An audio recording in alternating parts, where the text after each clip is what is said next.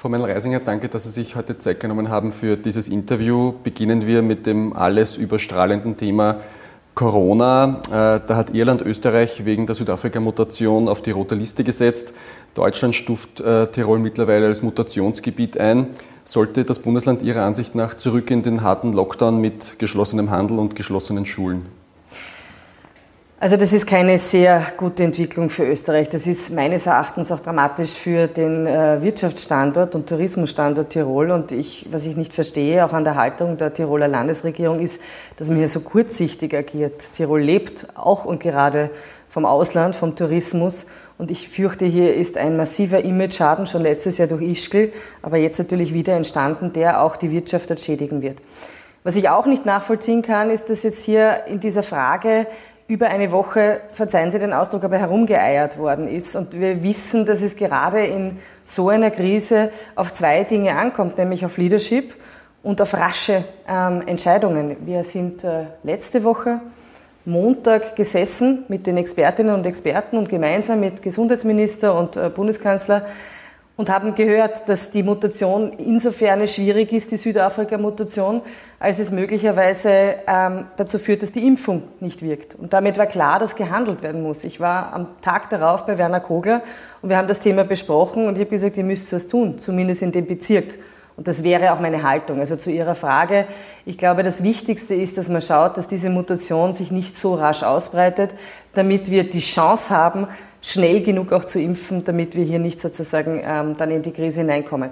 Das war unser Vorschlag, das hat auch unser Clubobmann in Tirol vorgeschlagen.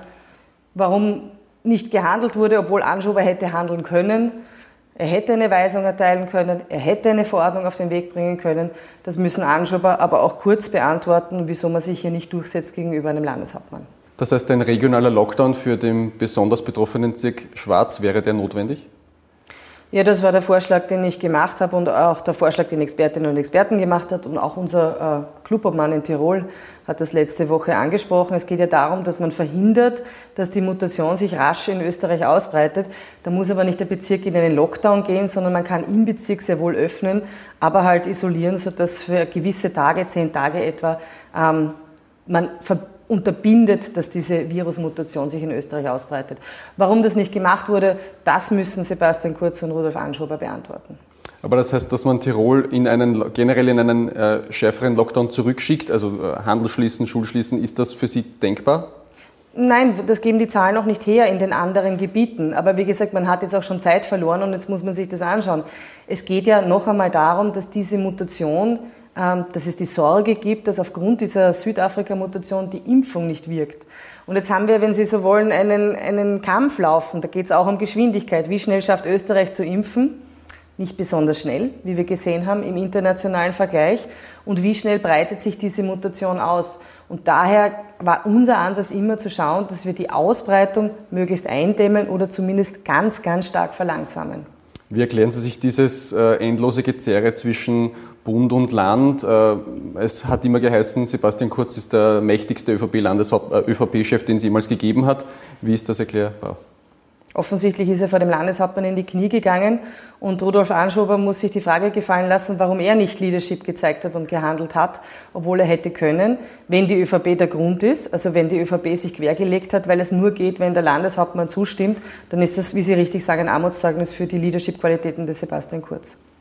Es soll jetzt im Bezirk Schwarz ähm, deutliche, deutlich verstärkte Tests geben, PCR-Google-Tests für alle Bewohner in dem Bezirk. Wird das Ihrer Ansicht nach ausreichen oder hat man jetzt schon so viel Zeit verloren, dass man äh, davon ausgehen muss, dass sich die Südafrika-Variante weiter ausbreiten wird im Land? Also ich habe die Sorge, dass man vor allem durch dieses Herumgeeiere über eine Woche sehr viel Zeit verloren hat.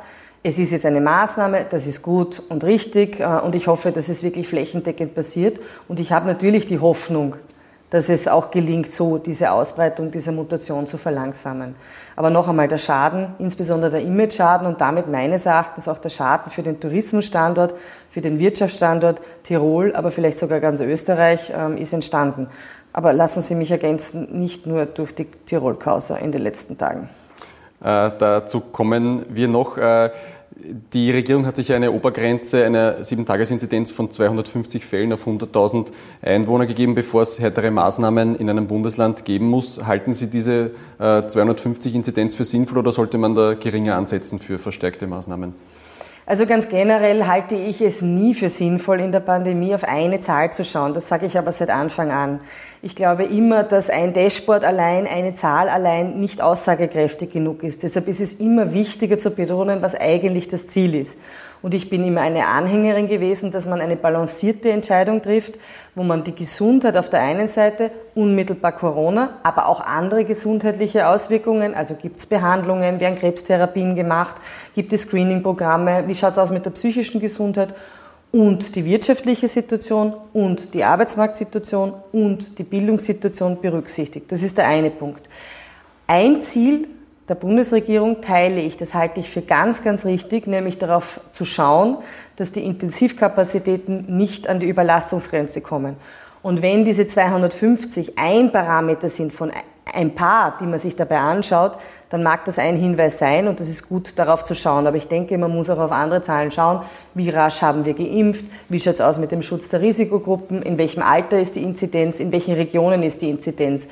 Ich habe das Gefühl, man hat in den letzten Monaten nicht besonders viel gelernt und man bedient sich immer noch der gleichen Holzhammer-Methode, Lockdown ja oder nein. Und ich finde, da sollte man mittlerweile smartere Zugänge gewählt haben. Sie waren immer eine Kämpferin für offene Schulen. Gibt es für Sie äh, Zahlen, wo man sagen muss, okay, die Schulen müssen wieder schließen oder sollte das, äh, so wie es jetzt läuft, auch mit vielen Tests so weiterlaufen, dass die Schulen äh, immer offen bleiben sollen? Also ich bin nach wie vor eine Verfechterin für offene Schulen. Ich bin davon überzeugt, dass die Kollateralschäden der Schließung von Schulen weit höher sind ähm, als die Gefahren. Aber natürlich muss man das Infektionsgeschehen insgesamt äh, beobachten. Aber was wird jetzt versucht, und das halte ich für ganz grundsätzlich richtig, und ich möchte da, und das mag vielleicht Sie überraschen, dass ich das als Opposition mache, aber auch wirklich ähm, dem Bildungsminister Fassmann in dieser Sache, man hat auch vieles nicht ganz richtig gemacht, den Rücken stärken. Er hat gesagt, okay, gehen wir jetzt einmal einen Weg, wie wir auch bei einem Infektionsgeschehen durch regelmäßige Testungen und durch andere Maßnahmen die Schulen möglichst sicher gestalten. Und ich halte es für grundvernünftig. Ähm, ein Lockdown ist immer die ähm, massivste Maßnahme, die die Wirtschaft am meisten schädigt, die die meisten Arbeitslose produziert, die auch für die Kinder und Jugendlichen die größten dramatischen Auswirkungen hat. Also tun wir doch bitte alles, dass wir Wege finden, wie wir mit diesem Virus leben, auch wenn es Infektionszahlen draußen gibt. Das heißt, ein äh, Lockdown auch für die Schulen nur als, als Ultima Ratio in, in Zukunft? Ja. Ähm, rechnen Sie eigentlich mit einem weiteren Lockdown für Österreich? Viele Experten haben ja die Öffnungsschritte kritisiert, haben gesagt, das geben die Zahlen eigentlich nicht her, dass man da äh, aus dem Lockdown rausgeht. Ist das für Sie unabwendbar, dass in ein paar Wochen wieder alles zugehen muss? Also unabwendbar ist gar nichts. Und auch da würde ich äh, wirklich dringend darum ersuchen, dass wir ähm, eine Chance geben, jetzt endlich einer Initiative und einer Strategie, die ja im Übrigen jetzt endlich einmal auch gemeinsam entwickelt wurde von Regierung und Opposition. Das äh, hat ja jetzt endlich seit Monaten wieder mal funktioniert mit dieser Teststrategie ähm, dass wir sagen, wir versuchen ein smarteres Instrument als einen Lockdown. Noch einmal, der Lockdown ist Holzhammer. Und wir wissen, die Strategie Hammer und Tanz sollte eigentlich sein, also immer Infektionszahlen drücken und dann aber wieder das Leben ermöglichen. Österreich ist nicht besonders gut beim Tanz. Wir sind das Land, das mithin am längsten in den schärfsten Lockdown-Maßnahmen war. Und das sieht man ja mittlerweile auch dramatisch bei den Wirtschaftszahlen und dramatisch bei den Arbeitslosenzahlen. Das kann man ja nicht vom Tisch wischen. Wir stehen ja nicht gut da im internationalen Vergleich.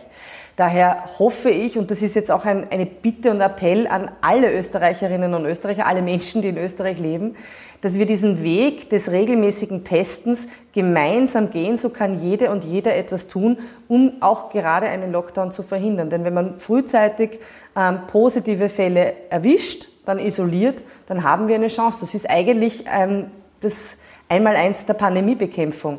Ähm, positive Fälle erwischen, also entdecken, und dann die Personen und halt den Haushalt entsprechend äh, durch Quarantänemaßnahmen isolieren, sodass die Ausbreitung verhindert wird. Wir haben jetzt die Chance, das zu tun. Wir haben jetzt äh, eine unglaublich gesteigerte Anzahl von Tests. Und das Gute ist, dass die Positivrate auch nicht besonders hoch ist. Also im Moment bin ich äh, sehr hoffnungsvoll, dass wir mit diesen äh, breiten, regelmäßigen Tests, wie ich es übrigens Ende November schon gefordert habe, jetzt eine Strategie haben, wie wir diese Lockdowns verhindern können. Aus Wien kommt ein sehr kreativer Vorschlag, wie man mit äh, äh, Hammer und Tanz weitermachen könnte, sogenannte Mini-Lockdowns. Der Wiener Gesundheitsstadtrat Peter Hacker sagt das, ist das mit den Neos, die ja auch in der Wiener Stadtregierung sitzen, akkordiert? So ein, äh, ein paar Tage offen, dann wieder ein paar Tage schließen in der Woche? Also ich finde immer äh, spannend, äh, Vorschläge zu haben, dass man auch eine, eine Grundlage hat zu diskutieren, weil ich, was mich sehr stört als Bürgerin dieses Landes, als Verantwortungsträgerin auch im Parlament, ist immer diese Alternativlosigkeit, die einem da präsentiert wird. Es, es ist immer alles alternativlos und ich finde, man ist halbart gescheitert, wenn man immer sagt, es ist alternativlos. Das ist ein Diskussionsvorschlag. Ich persönlich glaube, dass der Weg eines kontinuierlichen Risikobewusstseins besser ist, als sozusagen immer auf zu, auf zu. Aber das ist vielleicht auch eine Geschmackssache. Ich ähm, glaube, dass ein kontinuierlicher, risikobewusster Umgang mit regelmäßigen Tests und einem behutsamen Öffnungsschritten, wo man die Zahlen beobachtet, der mittelfristig bessere Weg ist, durch diese Pandemie zu kommen und mit dem Virus zu leben. Denn schauen Sie, was, was beschäftigt mich auch? so ehrlich muss man sein und ich erwarte mir diese Ehrlichkeit jetzt endlich auch einmal von den Regierenden. Österreich ist nicht schnell genug beim, beim Impfen. Schauen wir auf Israel, schauen wir in die USA. Also Europa, aber auch Österreich im europäischen Vergleich impft nicht schnell genug. Das heißt, die Hoffnung, dass das Licht am Ende des Tunnels jetzt bald da ist, weil genügend Menschen geimpft sind, die ist einfach nicht da. Das wird uns noch über Monate begleiten. Da gibt es vielleicht eine Saisonalität, hoffentlich, sodass im Sommer die Zahlen wieder besser sind, wenn es warm wird, wieder besser werden. Aber natürlich werden wir die Diskussion durchaus auch im Herbst wieder haben, weil ich Sie auch daran erinnere, dass es ja noch keinen, noch keinen Impfstoff beispielsweise für Jugendliche und Kinder gibt. Das heißt, alles tun, das, was wir eigentlich auch seit Monaten sagen, einen Weg zu finden, wie wir nicht die Wirtschaft ruinieren, wie wir nicht die Arbeitsplätze ruinieren, wie wir nicht die Bildungschancen unserer Kinder ruinieren und trotzdem mit dem Virus leben, bis dann tatsächlich so viele geimpft sind, dass wir es überstanden haben. Sie haben äh, das Thema Impfen angesprochen. Die Neos gelten ja als stark proeuropäische Partei. Wie ist denn Ihr Fazit zu der gemeinsamen Impfstoffbestellung in der EU? Ist das gut mhm. gelaufen? Ist das schlecht gelaufen? Da gab es sehr viel Kritik. Ein wenig blutet mir das Herz als Europäerin, das sage ich Ihnen ganz ehrlich. Ich glaube, Europa hätte ähm, mehr und schneller ähm, Impfstoff besorgen müssen. Die wirtschaftliche Fähigkeit wäre auch da gewesen. Glaube ich trotzdem, dass es richtig war, auf eine gemeinsame Beschaffung in Europa zu setzen? Ja, das glaube ich. Ich glaube nicht, dass diese österreichische Bundesregierung besser verhandelt hätte als Europa. Äh, Einige Regionen im äh, Norden Italiens überlegen, dass sie selber Impfstoffe irgendwie kaufen äh, am, am, Weltmarkt sozusagen. Wäre das eine Variante für Österreich oder soll man sich auf diesen EU-Beschaffungsweg verlassen? Also ich glaube, dass äh, die Europäische Union schauen sollte, dass äh, mehr Impfstoff für alle äh, Mitgliedstaaten besorgt wird und rascher vor allem produziert wird. Ich meine, das ist ja der entscheidende Punkt. Ich denke, ähm, auch da hilft nicht kurzfristiges Denken, sondern nur mittel- und langfristiges. Wir werden auch in die Situation kommen, dass wir immer wieder impfen werden müssen, gerade auch wenn es Mutationen gibt. Das heißt, die Diskussion, und das sollte jetzt nicht bei der Diskussion bleiben, sondern endlich Taten folgen, dass man hier auch die ähm, Schaffung von weiteren Produktionskapazitäten, also dass einfach Impfstoff mehr produziert wird, in Europa unterstützt. Das halte ich für ganz richtig. Da muss Geld ausgegeben werden, weil das brauchen wir auch in der Zukunft. Äh, kommen wir zur Regierungsperformance bei anderen Themen. Da äh, wirft die Opposition gleich mehreren Ministern in den vergangenen Tagen äh, grobes Versagen vor. Es gibt zahlreiche Rücktrittsforderungen. Als Zuschauer verliert man da fast schon ein bisschen den Überblick, wer jetzt wem äh, zum, zum Rücktritt auffordert. Aktuellster Fall ist jener um Finanzminister Gernot Blümel. Äh, er wird in der Causa Casinos als Beschuldigter geführt. Da gab es auch eine Hausdurchsuchung. Blümel weist die Vorwürfe alle zurück. Glauben Sie der Version des äh, Finanzministers? Ich sage Ihnen, es ist nebensächlich, was ich glaube.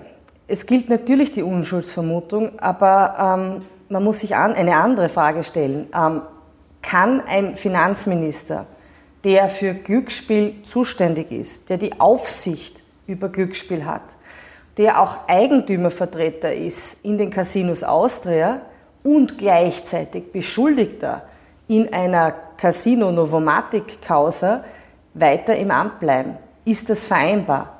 Gibt es da genug Vertrauen? Und selbstverständlich ist das nicht möglich.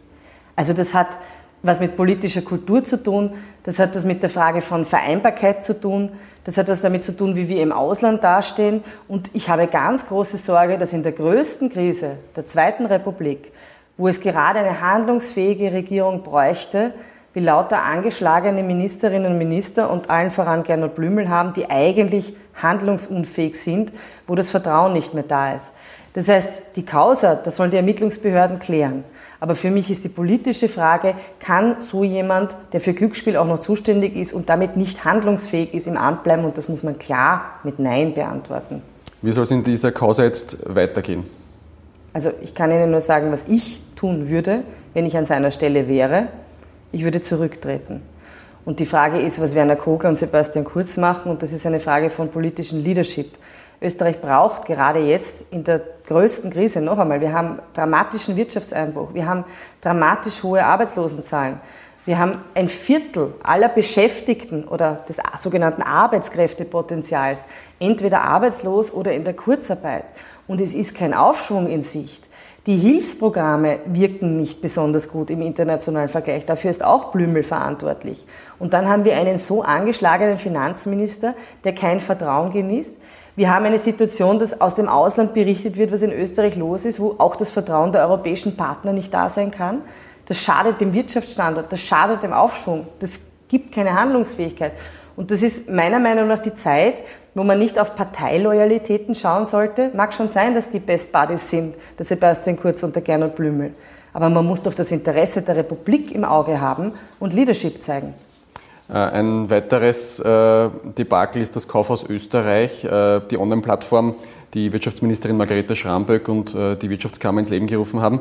Da wird die SPÖ eine Ministeranklage gegen Schramböck einbringen. Werden da die NEOS mitgehen? Wir werden dann mitgehen, wenn sich für uns ähm, die Frage erhärtet, ob da rechtswidrig gehandelt wird. Weil bei einer Ministeranklage, und das ist für uns kein Jux-Instrument, also äh, Misstrauensantrag äh, wäre ich meines Erachtens jedenfalls fällig. Ich meine, das ist im Vergleich zu Gernot Blümel, verzeihen Sie, Peanuts, aber es geht um 1,3 Millionen Euro Steuergeld.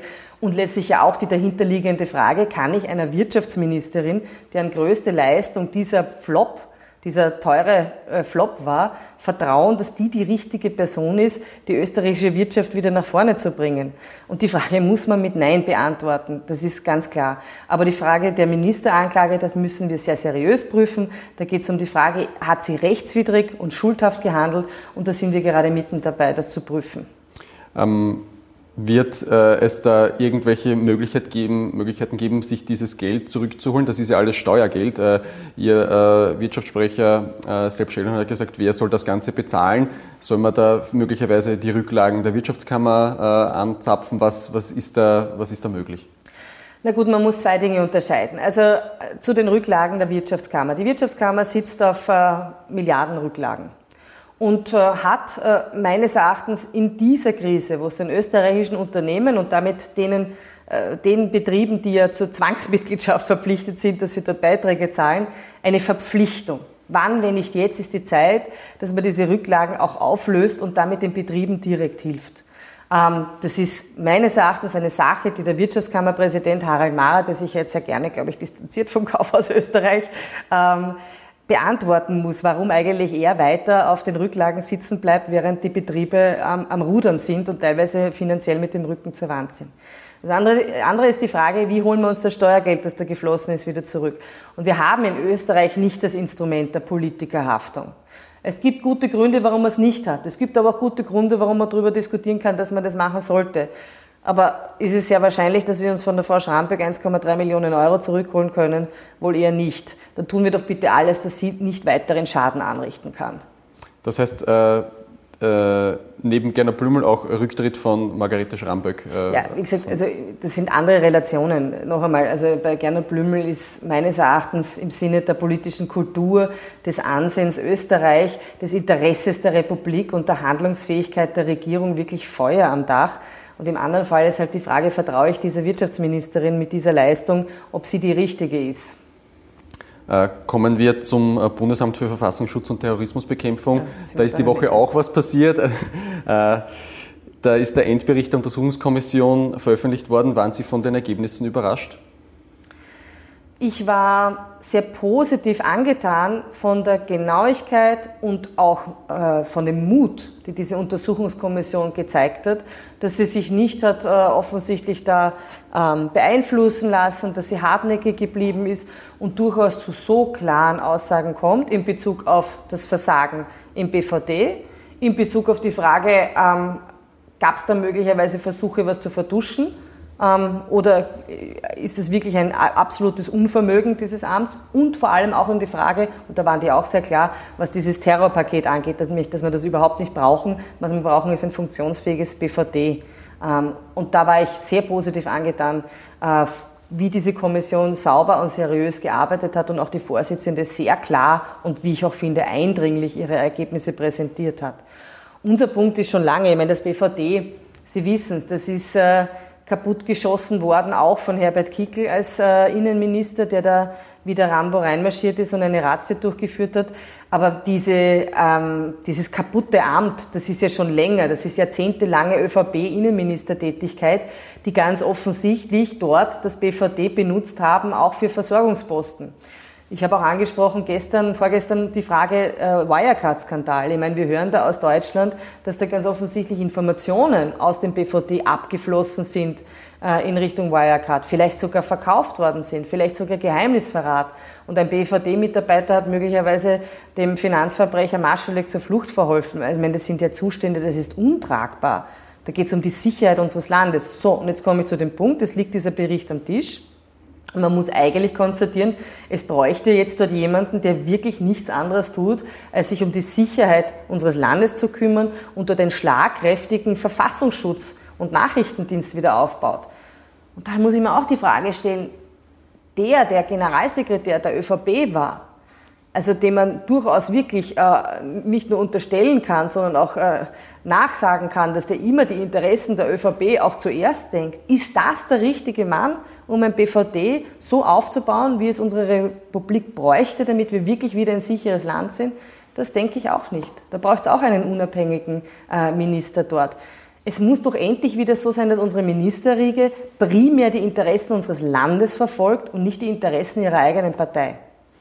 Aber das heißt, bei, äh, bei der BVT-Reform, äh, wie zuversichtlich sind Sie, dass man da zu einer Lösung kommt, mit der auch die Opposition äh, einverstanden ist? Die SPÖ möchte zum Beispiel ein Terrorabwehrzentrum, vielleicht ein eigener Staatssekretär.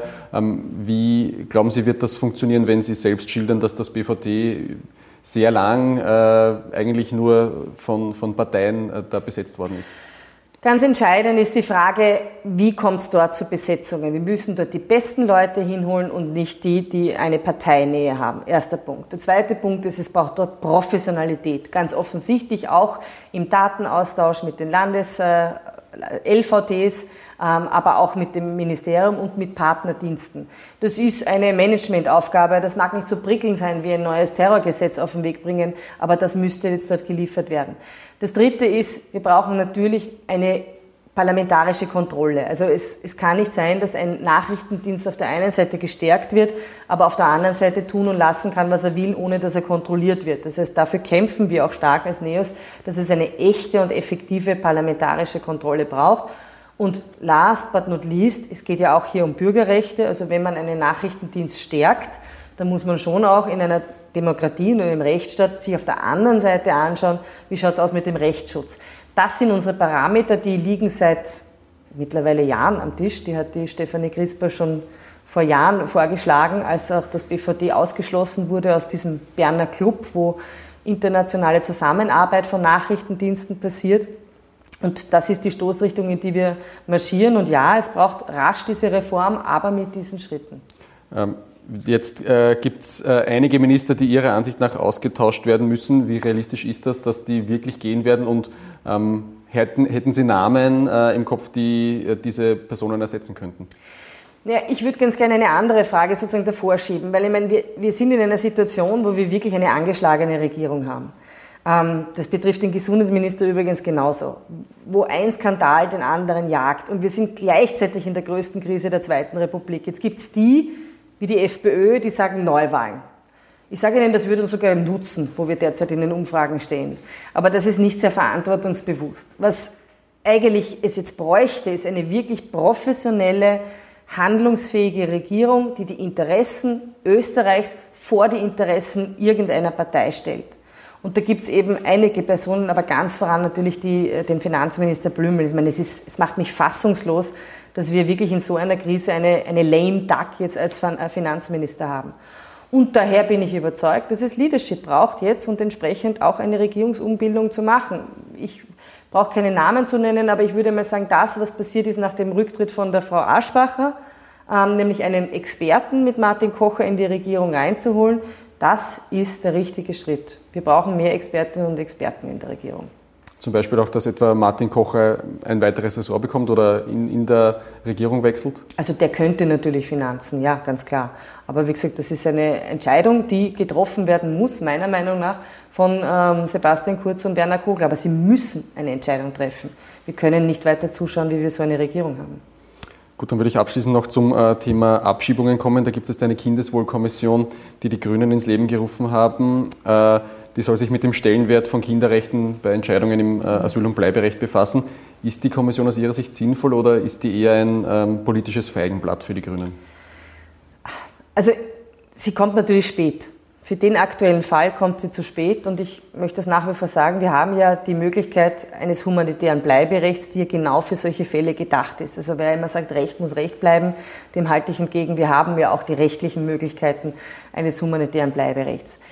Aber es ist schon gut, wenn man sich jetzt einmal mit dieser Frage beschäftigt und ich hoffe, dass diese Kommission auch wirklich ernsthaft arbeiten kann und dass das nicht nur für die Schublade oder für die sogenannte Rundablage gemacht wird, sondern dass man dann auch wirklich entsprechende Konsequenzen zieht, damit eben solche Fälle, wo, ich meine, Sie müssen sich das vorstellen, wir haben auf der einen Seite einen Innenminister, der zuschaut oder nichts tut, weil das BVD nicht handlungsfähig ist, wie ein schon verurteilter Terrorist ins Ausland fährt und sich dort versucht, Munition zu kaufen. Ähm, und auf der anderen Seite wird ein Mädchen, das hier geboren ist, bestens integriert ist, äh, glaube ich sogar eine sehr gute Schülerin, aber es tut eigentlich gar nichts zur Sache, abgeschoben. Da verrutschen meines Erachtens die Prioritäten beim, beim Innenminister.